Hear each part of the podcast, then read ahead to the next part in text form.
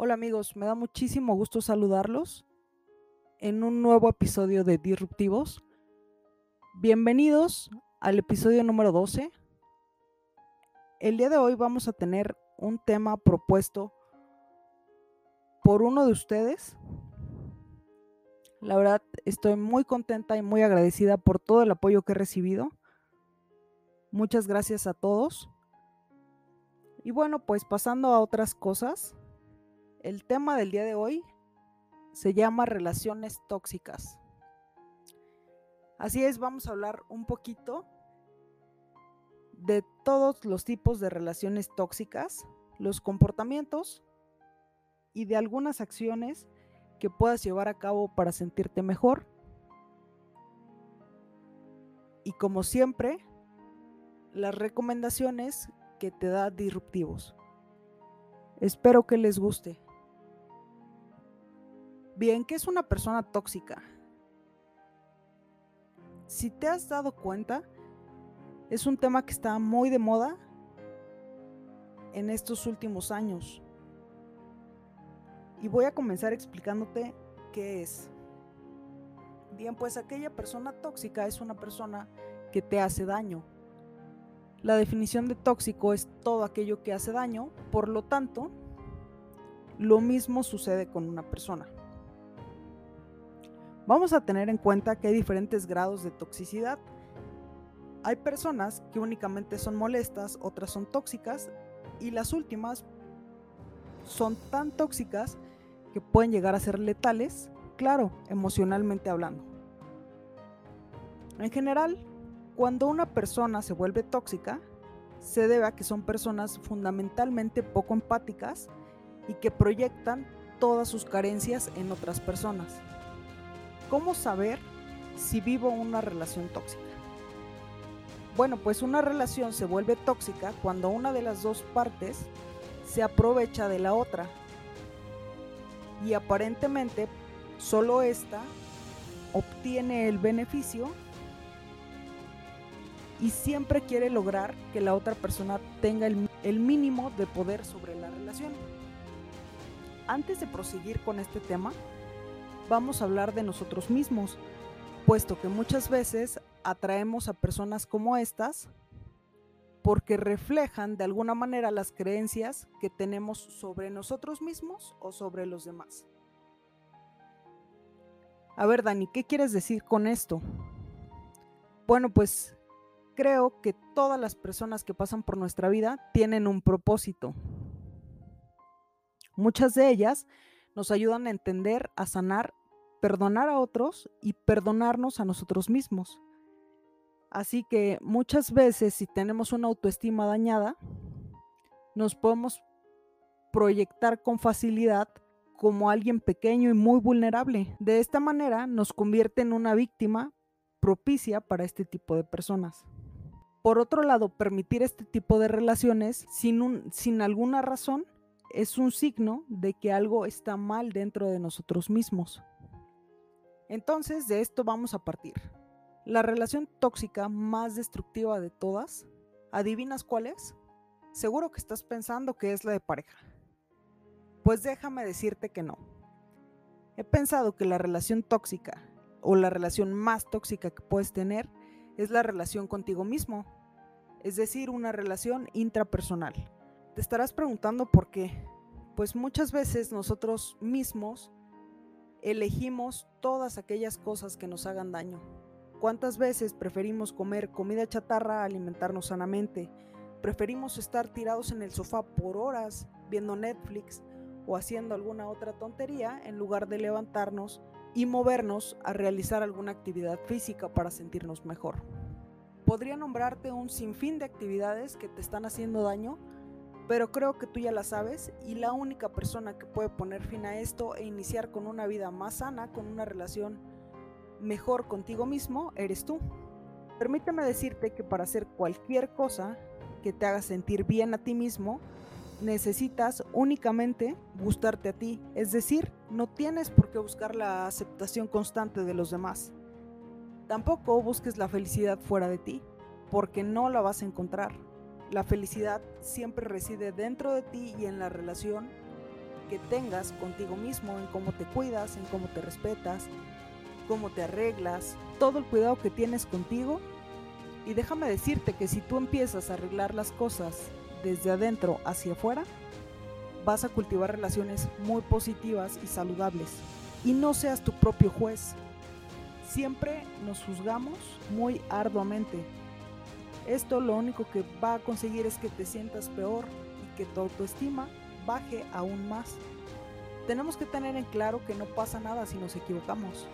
El miedo lo único que nos va a hacer es conducirnos a frenarnos para que no seamos felices.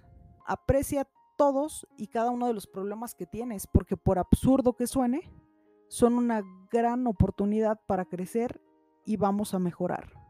Avanzando un poco en el tema, te voy a presentar los tipos más comunes de personas tóxicas. El envidioso, que es esa persona que siempre quiere lo que los demás tienen y hará todo lo posible para conseguirlo.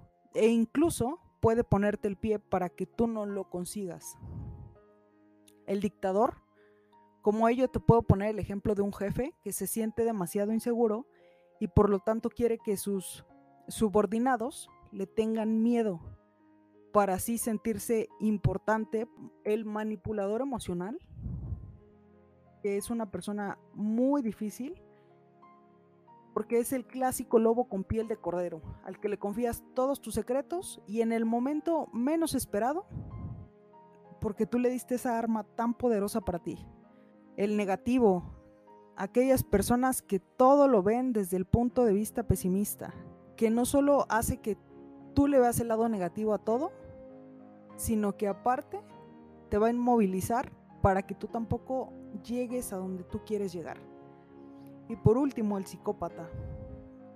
Definitivamente si conoces a alguien así, recomiéndale ayuda psicológica porque son personas faltas de empatía, son personas que no sienten un grado de empatía por nada ni por nadie, no sienten remordimiento hacia los demás y pueden hacer de todo para alcanzar sus objetivos. Todos ellos son perfiles de personas tóxicas. En cuanto a relaciones, como ya les comenté con anterioridad, no únicamente se dan entre parejas, sino pueden ser con familia, amigos, jefes, compañeros de trabajo y la que mencioné al principio, contigo mismo vamos a comenzar a hablar un poco de la relación más compleja, de la relación tóxica más compleja a mi punto de vista, que sería la familiar, ya que culturalmente se nos ha enseñado a estar con la familia, a ser unidos, a convivir y demás, lo cual en absoluto me parece malo. Pero ¿qué pasa cuando la convivencia familiar se vuelve tóxica? Puede ser un papá, una mamá, un hermano, un primo, etcétera Generalmente no queremos apartarnos y hacemos de todo para estar con ellos. Incluso tratamos de hablar lo que nos molesta. Sin embargo, si tienes un problema muy fuerte, si las personas te hacen sentir incómodo y si no te sientes bien en tu núcleo familiar, por lo mucho que ya has intentado hablar del tema y no se soluciona, lo más recomendable es alejarte. Aunque tú pienses que estás haciendo mal, por el contrario, lo más sano que puedes hacer es poner distancia para sentirte bien contigo mismo. Algunos comportamientos que podemos encontrar que son focos rojos en la familia son cuando te sobreprotegen, los chantajes, ese es un clarísimo ejemplo y me parece que varios de nosotros hemos pasado por ahí.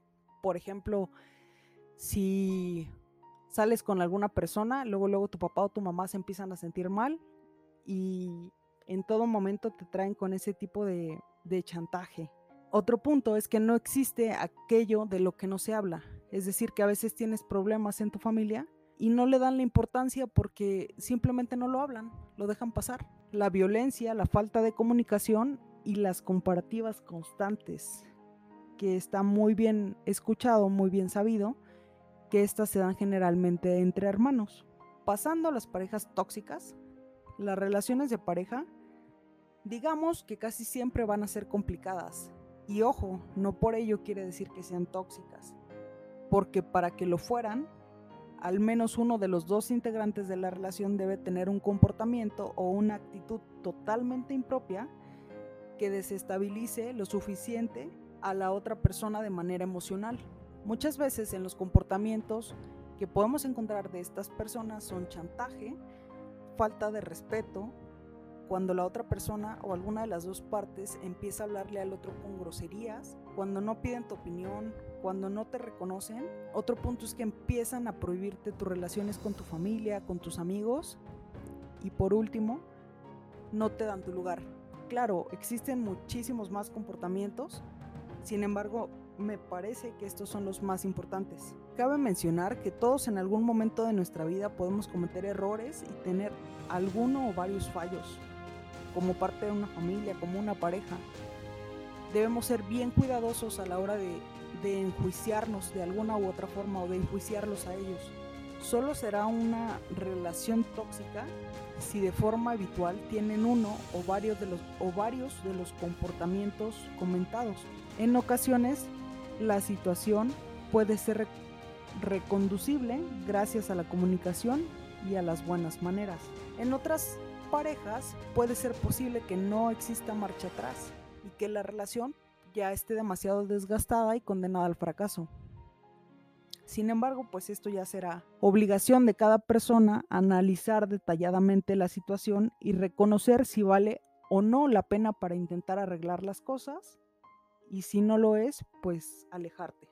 Por último, voy a hablar de las amistades tóxicas, de esos que se dicen amigos, pero nunca están para ti, o cuando se llega el momento te cobran los favores que te han hecho, que en vez de alegrarse por tus logros, los envidian, que odian que tengas pareja o que seas incapaz de hacer lo que ellos quieren, que te manipulan y sobre todo que hablan mal de ti a tus espaldas pero de frente te hacen creer que son los mejores amigos.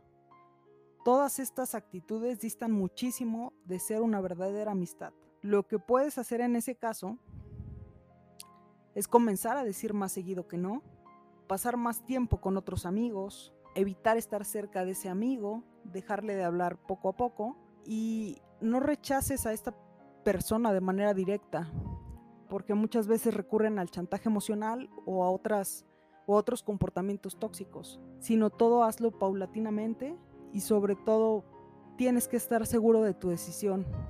Por más que duela o por más miedo que te haga sentir el alejarte de una persona, porque ellos mismos te lo han hecho sentir, debes alejarte poco a poco y si no puedes hacerlo por ti mismo, debes buscar ayuda.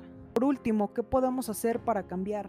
Lo primero que tenemos que hacer para cambiar si ya nos vimos envueltos en una de estas situaciones, es reconocer los errores y la parte oscura que todos tenemos, ya que sabemos que no estaría fácil. Pero hacerlo es el primer paso para cambiar y hay que trabajar todos los días en, conseguir una mejor versión de nosotros mismos. Sabemos que muchas veces para llegar al punto de cambio tenemos que pasar por una experiencia muy significativa para ser capaces de hacerlo. Pero ¿qué pasa si no esperas a que pase algo muy trágico y empiezas a cambiar desde hoy. Muchas veces la falta de seguridad, el miedo al cambio, la incertidumbre y como lo mencioné antes, la baja autoestima nos pueden conducir a hacer cosas que nos dañen a nosotros mismos y sobre todo a la gente que nos rodea. Pero el consejo que tengo para ti es que te atrevas a cambiar. Cambia el chip, céntrate en ti, deja de compararte, deja de enjuiciarte. Cuídate, Alimenta tu vida emocional y espiritual con puras experiencias positivas. Es bien sabido que si eres una persona que amas lo que eres y lo que haces, es muy difícil que seas una persona tóxica. Al contrario, cuando lleguen más personas a tu vida, vas a ser una persona que las nutra y que les haga bien. Hablando de todo este tema, seguramente que en este momento estás pensando cómo puedes hacer para detectar si tú estás siendo tóxico, porque ya hablamos de las relaciones con los demás, de las relaciones con nosotros mismos, pero quizás te queda la duda de saber si tú estás siendo tóxico ante la vida de alguien más. Y bueno, pues para que salgas de dudas, te voy a dejar un test en mi página de Facebook, que es Dani Martínez, Dani con doble N. También la subiré en mi Instagram, el cual es Dani-MTZM, Dani con doble N. Y bueno, pues así podrá salir un poco de dudas. Y espero que te haya servido muchísimo este episodio. No dudes en compartirlo con aquellas personas a quien creas que también les puede servir, tanto personas que se encuentran en una relación tóxica o personas que son tóxicas. Ayúdalos a sentirse mejor y a crear relaciones más sanas. Nos vemos en el próximo episodio de Disruptivos y recuerda que si su ausencia te trae paz, entonces no perdiste de nada. Por supuesto, esto aplica en noviazgos, familia y amigos. Nos vemos en el próximo episodio.